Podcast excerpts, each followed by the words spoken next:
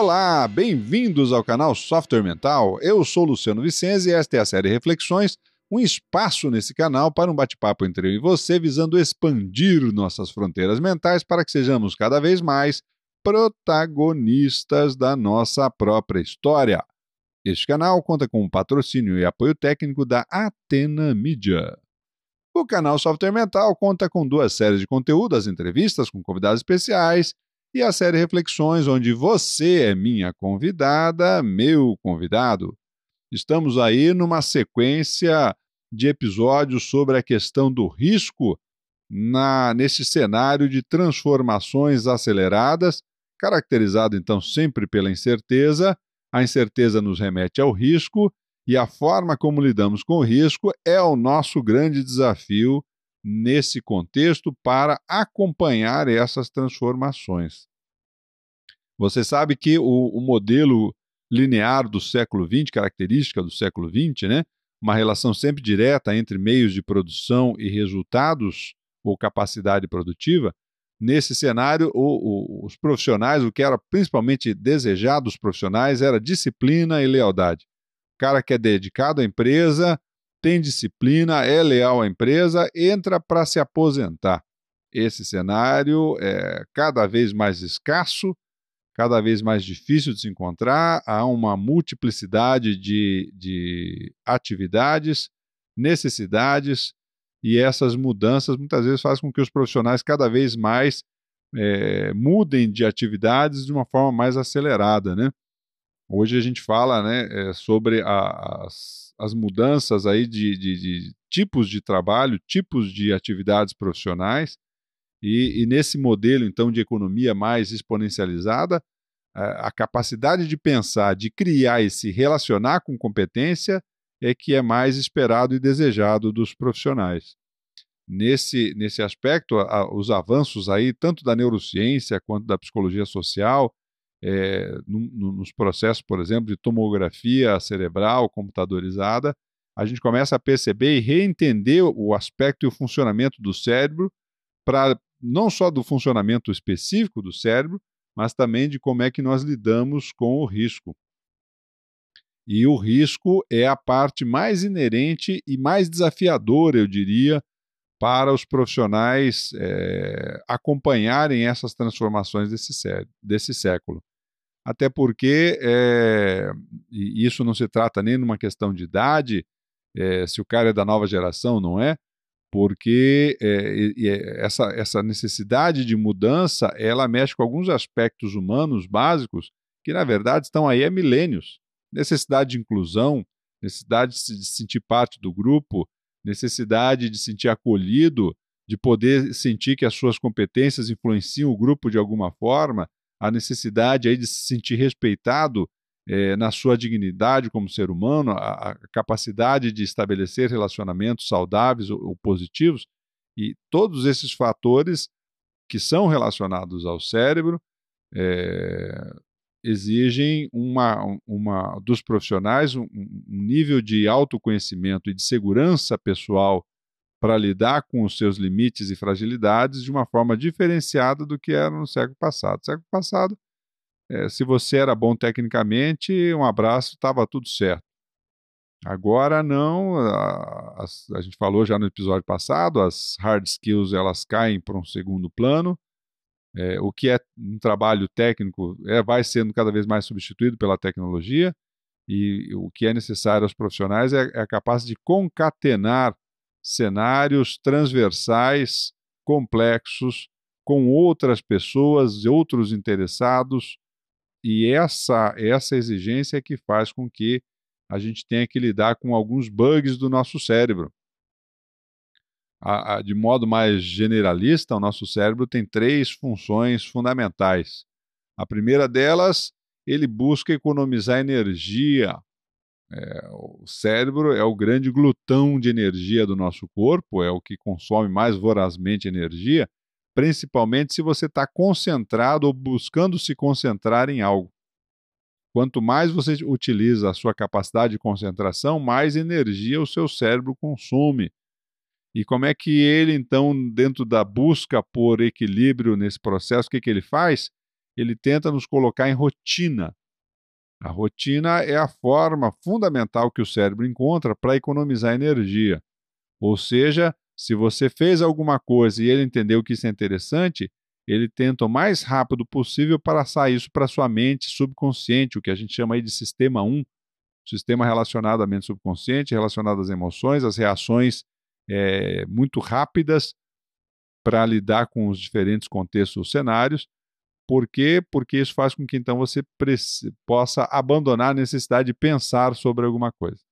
Quando você deixa de pensar sobre alguma coisa, é, você está economizando a energia do cérebro. Então, o cérebro é doido para te colocar numa rotina. E a maioria das pessoas fica em rotina mesmo. Pode correr o dia inteiro, que na verdade, a maioria das vezes, tem poucas coisas realmente diferentes ou que exijam parar, pensar, reprocessar a forma de fazer alguma coisa. A maioria de nós segue no piloto automático e isso é o que economiza energia do cérebro. Ou seja, você acha que está tomando decisão e fazendo as coisas de forma consciente e não está. Você está sendo engambelado, enganado, enrolado pelo mecanismo de funcionamento do seu cérebro. Segundo aspecto fundamental do cérebro é que ele visa proteger você dentro de uma lógica evolucionária. O que é que significa isso? significa que ele toma medidas de precaução para filtrar informações que possam chegar até você de uma forma é, menos perigosa ou menos agressiva. Então, dentro dessa condição, é, todo risco, seja físico ou seja psicológico, ele starta no cérebro uma reação de proteção ou de defesa. Seja numa, do ponto de vista físico, uma reação de luta-fuga, seja do ponto de vista psicológico, uma condição de evitação, é, negação, é, modificação de um, de um estado interpretativo das coisas, dos contextos, dos fatos, para que isso pareça mais atrativo ou seguro para você. Então, o cérebro ele busca proteger, nos proteger do ponto de vista de qualquer risco físico ou psicológico. Ele não distingue as duas coisas. E na hora que você tem que lidar com o novo, na hora que você tem que lidar com o diferente, é justamente esse risco que o cérebro tenta impedir que você tome contato. Um exemplo bem típico disso aí, que a gente vê nas organizações com muita frequência, é o camarada que ele explica muito bem por que, que a empresa, por exemplo, precisa de mudanças e por que, que essas mudanças não afetam a ele. Ele está fazendo tudo certo. Quem tem que mudar são os outros. E isso a gente vê por todo lado, esse tipo de postura. Então, se você é um tipo de pessoa que fica explicando por que, que as coisas não estão muito bem e o que, que devia ser modificado, e isso não inclui mudar você, o teu cérebro está te botando no bolso. Você está é, equivocado seguramente porque sempre toda mudança de contexto envolve cada elemento desse contexto. Então, se você explica por que, é que os outros têm que mudar, você caiu na armadilha do seu cérebro que está protegendo você, achando que você está cheio de razão e você não está vendo os buracos do queijo suíço que estão na sua cabeça, te enrolando para você achar que então contigo está tudo bem e os outros é que precisam mudar. E a terceira função fundamental do seu cérebro é gerar e manter conexões sociais. Aliás, uma pesquisa recente aí de Harvard, que acompanhou aí eh, mais de 500 jovens durante 80 anos, concluiu que o fator fundamental da felicidade é a qualidade dos relacionamentos que a gente estabelece. E isso é muito interessante porque é, corrobora, né, é uma pesquisa de 80 anos, mas corrobora os últimos 20, 30 anos aí da neurociência, onde é, entende-se aí que há uma mudança, inclusive, naquela concepção natural aí da pirâmide de Maslow, é, é, modificando-se, colocando na base da pirâmide não mais as necessidades de sobrevivência, mas a sobrevivência é uma decorrência das nossas conexões sociais. Esse estudo de Harvard reforça esse contexto, dizendo que as pessoas solitárias elas é, vivem menos, morrem mais cedo. Então, é, essa tendência do cérebro de gerar e manter conexões sociais é, faz com que também, muitas vezes, então, o indivíduo, na busca por se sentir incluído, perca a noção da sua individualidade. A sua autonomia vai para o espeto. Você acaba atuando mais é, de acordo com as expectativas da sociedade, do seu grupo familiar, dos outros, do que dos seus próprios interesses e necessidades individuais. Qual é o problema disso? O problema é que ninguém pode dar o que não tem. Então, se você não desenvolve em você, por exemplo, autoestima, você tem dificuldade de estabelecer uma estima sadia com o outro. Se você não desenvolve a sua autonomia, você tem dificuldade de ter uma interação sadia com o outro em relação a como enfrentar os seus desafios e como respeitar o outro em relação aos desafios que ele mesmo tem. Então, é, é, o funcionamento do cérebro ele é avesso ao risco. E o risco é tudo que a gente precisa lidar neste novo cenário. E é por isso que sobe ao palco, nesse contexto, as competências socioemocionais, a necessidade de desenvolvimento das competências socioemocionais como uma forma fundamental da gente poder é, ir desarmando esses mecanismos de defesa do cérebro e, com isso, é, acessando mais, com maior profundidade, né, a nossa própria realidade individual e, ao mesmo tempo, a realidade dos outros que estão próximo a todos nós. Essa, essa, nesse novo cenário, então, dentro dessa, dessas necessidades, a gente destaca pelo menos três capacidades fundamentais que são de base socioemocional. A sua capacidade de inovar, por exemplo, criar e implementar ideias, necessariamente ela passa por uma competência intrapessoal, que é a sua autotransformação, a sua capacidade de aprender e expandir a sua visão da, de mundo, dos fatos, da realidade, das necessidades humanas a partir das experiências que tem. E para isso você precisa sair da rotina. E o cérebro, como a gente falou aqui, ele gosta de te colocar em rotina. Se você é uma pessoa que está enrolada pela rotina, você acaba se tornando muito pouco criativo e com muita dificuldade, então, de implementar aquela, aquelas novas ideias que você gera. A segunda capacidade é de lidar com o diferente, então, mais ainda, né? Porque é, cada vez mais a diversidade é um tema presente. Só que a diversidade muitas vezes nos coloca, então, tendo que lidar com esse diferente, e esse diferente o cérebro muitas vezes não sabe se é amistoso ou inamistoso. Ele não consegue diferenciar muito isso, não. Ele te coloca em estado de alerta. E muitas pessoas, então, adotam uma postura naturalmente defensiva perante o diferente.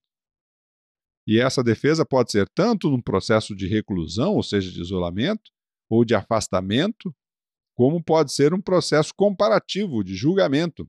E o julgamento, nesse caso aqui, não é o juízo de valor natural que a gente exercita para saber se uma coisa nos interessa ou não, mas aquele julgamento moralizador ou, ou é, que reprova ou aprova alguma coisa. Se é parecido com o que eu penso, eu aprovo. Se é diferente do que eu penso, eu reprovo. E isso faz com que é, esse é o mecanismo de funcionamento do cérebro e faz com que, na verdade, a gente acabe trocando menos experiência do que poderia para aprender e se transformar.